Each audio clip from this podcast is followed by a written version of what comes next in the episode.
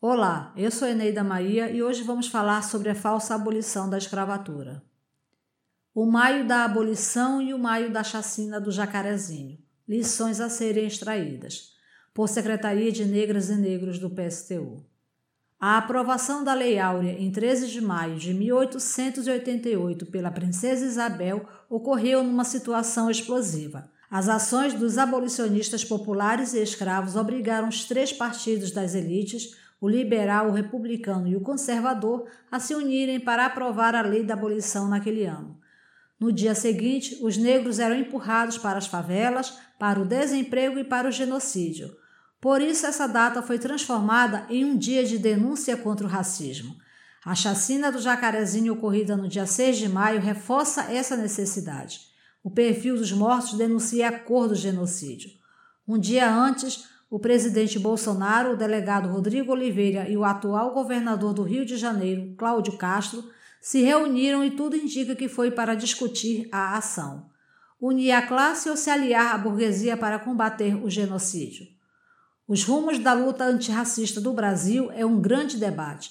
Se o movimento for derrotado, o genocídio se aprofundará.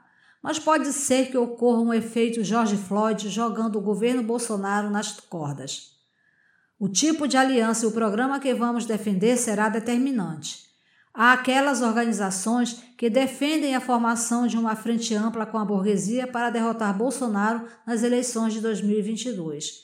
Acreditam que a derrota eleitoral de Trump significou a derrota dos racistas dos Estados Unidos e que podemos repetir no Brasil. Em primeiro lugar, que a derrota de Trump foi consequência da rebelião antirracista. Segundo, que Joe Biden e Kamala Harris não vão resolver os problemas dos afro-americanos, mas tentar acomodar as energias das ruas nas ilusões parlamentares.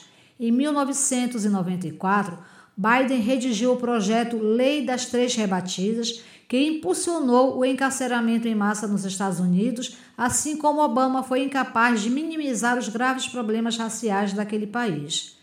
Não nos opomos à luta parlamentar, desde que a mesma esteja subordinada às nossas mobilizações e não para criar ilusões nas instituições racistas e burguesas.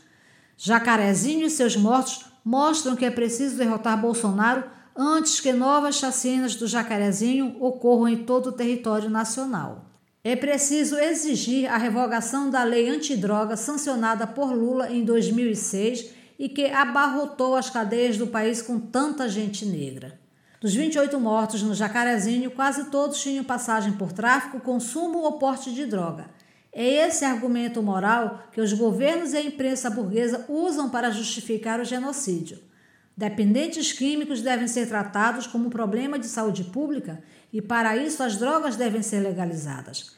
Assim, se combate o tráfico de forma racional, ao mesmo tempo em que milhares de jovens negros e pobres são desencarcerados.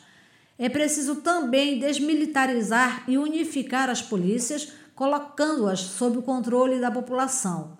Até a própria ONU votou isso em seu Conselho de Segurança de 2012, mas o PT se negou a colocar em prática. Com o pacote anticrime do ex-juiz Sérgio Moro, não pode ser diferente. Infelizmente, 100% dos parlamentares do PCdoB, 70% do PT e 30% do PSOL votaram a favor desse pacote que Bolsonaro está usando para realizar seu projeto genocida. Essas medidas são parte das políticas de reparações históricas que não constam no programa da tal Frente Ampla. A desfiguração que o PT fez no Estatuto da Igualdade Racial em 2010, sob pressão do DEM, antigo PFL, foi um ataque a essa política. Os quilombolas foram um dos mais atingidos. Do total de hectares em territórios quilombolas titulados no Brasil, 15% ocorreram no governo de FHC, 5% sob o governo de Lula e apenas 1,5% sob o governo de Dilma. Quem governa com os ricos governa contra os pobres e contra os negros. Greve geral sanitária para frear o genocídio e derrotar Bolsonaro. No momento, não existe método mais adequado para derrotar Bolsonaro senão com uma greve geral sanitária.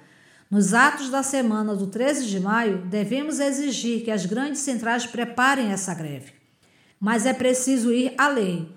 Se a década de 1880 nos mostrou que a luta consequente contra a escravidão era aquela combinada com a derrubada da classe latifundiária, hoje a luta contra o genocídio deve ser combinada à luta pelo socialismo.